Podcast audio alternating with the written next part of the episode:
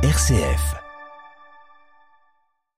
La normalisation des relations entre le Tigré et l'État fédéral éthiopien se poursuit pas à pas. Hier, la police fédérale a fait son entrée à Mekele, la capitale tigréenne, une première depuis 18 mois. Le Brésil et la planète foot en deuil. Pelé, considéré comme le plus grand footballeur de l'histoire, est mort hier à l'âge de 82 ans. Son aura dépassé largement les simples limites du sport et du Brésil. L'émotion est immense dans son pays, comme nous le verrons. Benjamin Netanyahu, formellement à la tête du gouvernement israélien depuis hier, il dirige la coalition la plus à droite de l'histoire du pays. Pour quels objectifs? C'est ce que nous tenterons de comprendre. L'Espagne confrontée au féminicide, ces meurtres de femmes, une tragédie sociale selon le gouvernement qui appelle les femmes victimes de violences à se faire connaître de la police. Le cardinal Ulrich, président sortant de la Comessé, dressera le bilan de ses cinq années à la tête de cette institution ecclésiale européenne. Il nous parlera aussi de ses nouvelles fonctions de rapporteur du synode. C'est dans notre dossier à suivre à la fin de ce journal. Radio Vatican, le journal, Xavier Sartre. Bonjour. Deux mois après l'accord de paix entre l'Éthiopie et les rebelles du Tigré, la situation se normalise progressivement. De nombreuses avancées restent cependant encore à faire. Mais hier, pour la première fois depuis un an et demi, c'est la police fédérale éthiopienne, Jean-Charles Puzolu, qui a commencé à prendre position dans la capitale régionale du Tigré, Mekele. Oui, une police qui sera chargée de garantir la sécurité des institutions, selon un communiqué officiel des forces de l'ordre, publié juste après l'entrée des premiers hommes dans la ville de Mekele. La priorité sera d'assurer le fonctionnement sans encombre des aéroports, des services bancaires et des télécommunications. L'arrivée de cette police constitue un signe tangible de la normalisation des relations entre les autorités fédérales et l'ancienne zone rebelle. Mercredi aussi, le premier vol commercial depuis 18 mois de la compagnie Ethiopian Airlines a atterri à Mekele en provenance d'Addis Abeba et la plus grande compagnie aérienne d'Afrique prévoit à terme des rotations quotidiennes vers le Tigré. Parallèlement, et pour surveiller la correcte application des accords de paix signés le 2 novembre en Afrique du Sud, l'Union africaine a commencé hier, même si avec un mois de retard, le déploiement d'une mission de contrôle. Malgré ces avancées, il reste encore quelques points à éclaircir, notamment la présence des troupes érythréennes au Tigré. Des organisations humanitaires sur le terrain font savoir que ces militaires ont conservé leur position dans plusieurs villes, alors que selon les termes de l'accord, ils auraient déjà dû se retirer. Jean-Charles. L'Est de la République démocratique du Congo, loin de la paix, de violents combats ont opposé hier les rebelles du M23 à plusieurs groupes d'autodéfense dans le groupement de Tongo, dans le territoire de Rutshuru, au Kivu. L'armée congolaise n'est pas présente dans cette zone. Selon les autorités locales et le chef des milices, 13 rebelles ont été tués. Selon ce dernier, le M23 chercherait à s'emparer de Bukombo puis de Kichanga pour mieux menacer Goma, la principale ville de l'Est du pays. Le Brésil en pleurs, tout comme de nombreux passionnés de football à travers le monde. Le roi Pelé est mort. Edson Arantes do Nascimento, dit Pelé, avait 82 ans. C'est le seul joueur à avoir gagné trois Coupes du Monde de football. Mais son aura a dépassé de loin le seul domaine du sport et les seuls confins de son pays.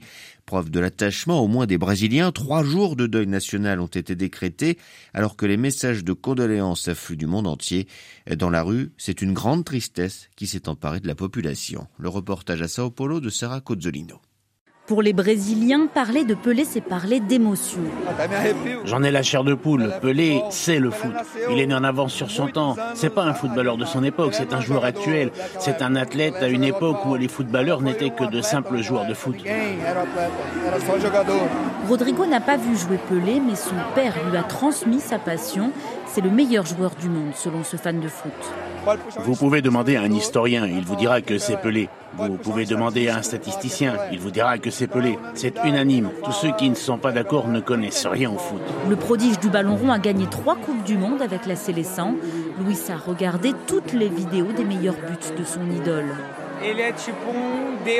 Pour moi, c'est un dieu. Il est largement au-dessus. Il peut être dépassé en chiffres. Mbappé l'a déjà fait en marquant plus de buts au même âge. Mais en beauté, c'est impossible. Pelé, c'était la magie. Plusieurs générations de Brésiliens ont été marquées par le roi Pelé. 50 ans après avoir terminé sa carrière, il reste la référence pour tous les passionnés de foot. Rio de Janeiro, Sarah Cozzolino pour Radio Vatican. Et les obsèques auront lieu la semaine prochaine après l'investiture à la présidence du pays de Lula qui aura lieu dimanche. L'opposition vénézuélienne divisée sur l'avenir de son gouvernement intérimaire mis en place après la dernière présidentielle qu'elle avait contestée en 2019. Pour son chef Juan Guaido, reconnu comme chef de l'État par plusieurs pays étrangers, mais qui n'a jamais pu exercer le moindre pouvoir effectif, ce gouvernement devrait rester en place, ne serait-ce que pour continuer de contrôler les actifs financiers du Venezuela à l'étranger. Mais trois autres parties de la coalition ne veulent plus de cette structure.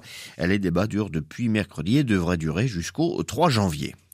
Nouvelle condamnation d'Aung San Suu Kyi par un tribunal de la junte birmane. L'ancienne dirigeante écope d'une peine supplémentaire de 7 ans de prison.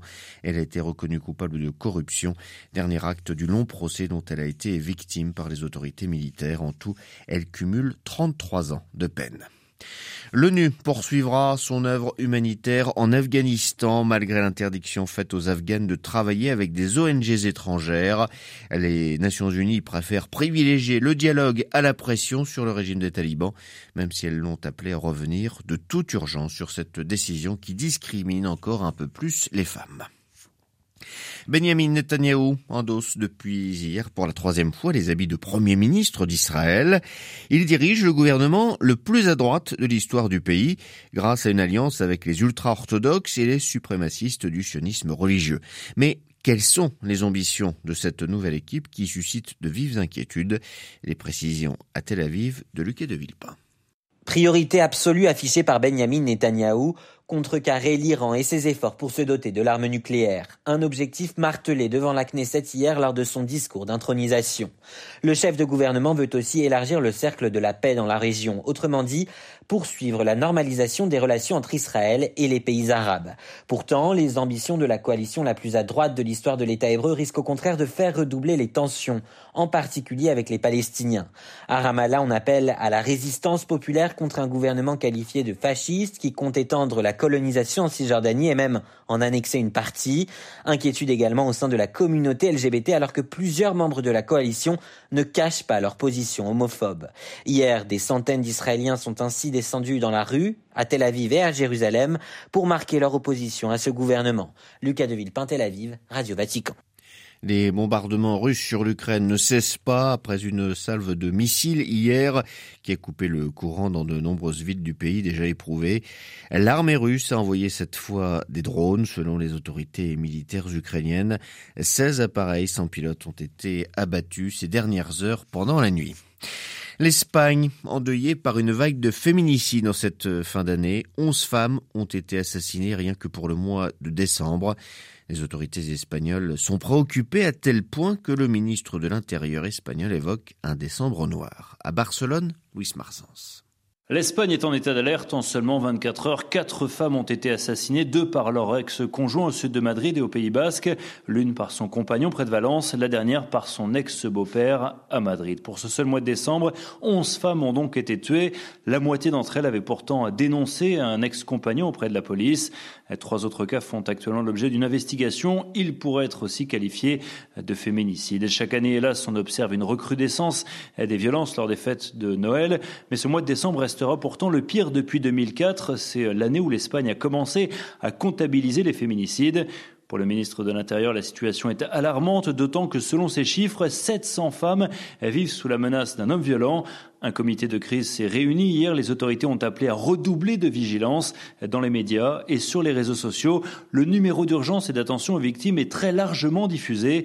Objectif, éviter de nouveaux assassinats, notamment lors de la nuit du réveillon. Barcelone, Luis Marsens pour Radio Vatican.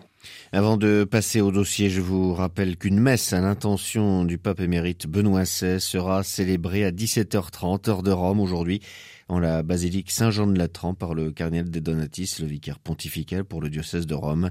Hier, en tout début d'après-midi, la salle de presse du Saint-Siège avait déclaré que Benoît XVI était lucide et conscient que son état restait grave mais que la situation était stable. Le pape François renouvelant son invitation à prier pour lui et à l'accompagner en ces heures difficiles.